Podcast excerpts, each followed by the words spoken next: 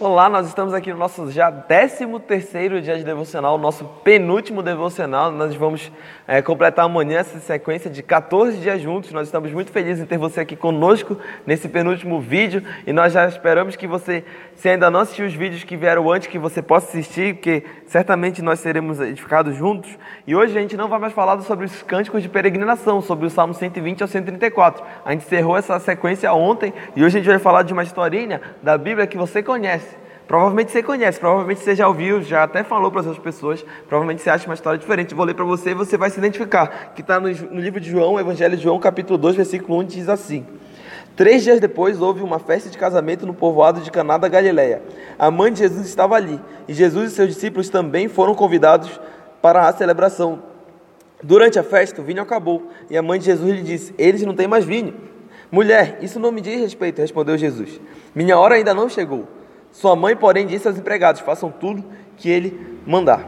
Então, a gente vai terminar por aqui essa história, assim hoje, porque amanhã a gente vai fazer a parte final da história. Mas só para você entender a história, Jesus e seus discípulos foram convidados para uma festa de casamento.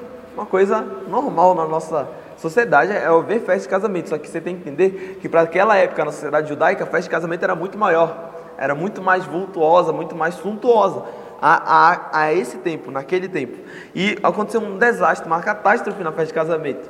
O vinho acabou. E o vinho para o judeu é algo de suma importância. Então, nossa, é como se talvez, não é um prato, mas como se a parte principal, entre aspas, um prato principal, o que de principal se poderia ter para beber, tivesse acabado. Então, isso é, uma é um desastre, tanto para os convidados que não teriam mais vinho para beber, mas principalmente para o noivo e para a noiva que no dia mais importante da vida deles tiveram um grande imprevisto, uma, uma circunstância muito prejudicial à felicidade deles.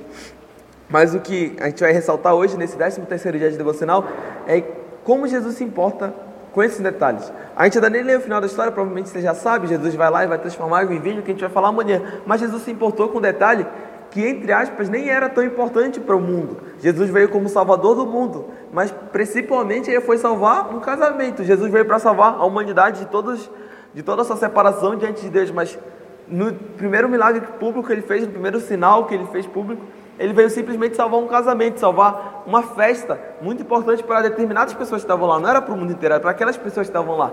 Isso nos mostra o quanto que Jesus se importa com aqueles detalhes razoavelmente mais básicos da nossa vida. Você pode pensar, nossa, Deus é o Criador dos céus e da terra, é o Rei do universo.